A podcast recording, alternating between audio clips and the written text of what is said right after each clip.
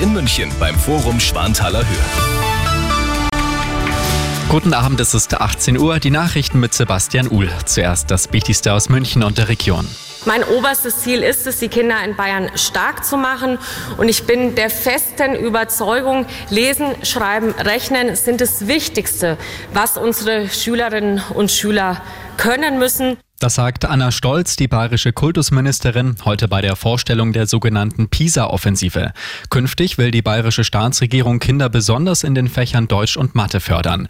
In der Grundschule kommen sechs Stunden in diesen beiden Fächern dazu. Dafür wird unter anderem bei Englisch gekürzt. Kritik kommt von der SPD, die hätte sich Kürzungen beim Religionsunterricht gewünscht.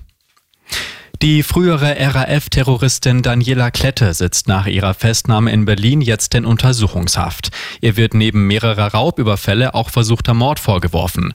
Inzwischen wurde bekannt, dass auch noch ein Mann festgenommen wurde. Um wen es sich handelt, ist noch unklar, möglicherweise ein Mittäter.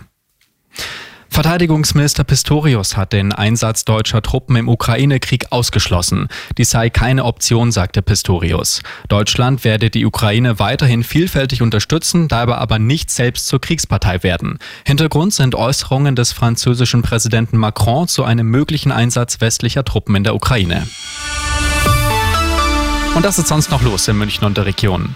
Er soll rund zweieinhalb Millionen Euro an Steuern hinterzogen haben. Der Wirt des Münchner Partygriechen Kitaro in der Königinstraße. Jetzt steht der Mann vor Gericht. Konkret geht es um Fälle aus den Jahren 2010 bis 2014. Und keine Angst mehr vor plötzlichen Sturzfluten. In Pöcking im Landkreis Starnberg gibt es jetzt eine neue Warn-App. Arabella Lokalreporter Uli Floll. Bei Starkregen sehen die Pöckinger auf einer Gefahrenkarte in der App, welche Bereiche der Gemeinde besonders betroffen sind. Außerdem gibt die Starkregen-App Vorsorgetipps und alarmiert im Ernstfall Bürger und Rettungskräfte. Das Projekt wurde nach starken Regenfällen 2021 ins Leben gerufen. Immer gut informiert, das Update für München und die Region wieder um halb sieben und jetzt der zuverlässige Verkehrsservice mit Andi Karg. Guten Abend.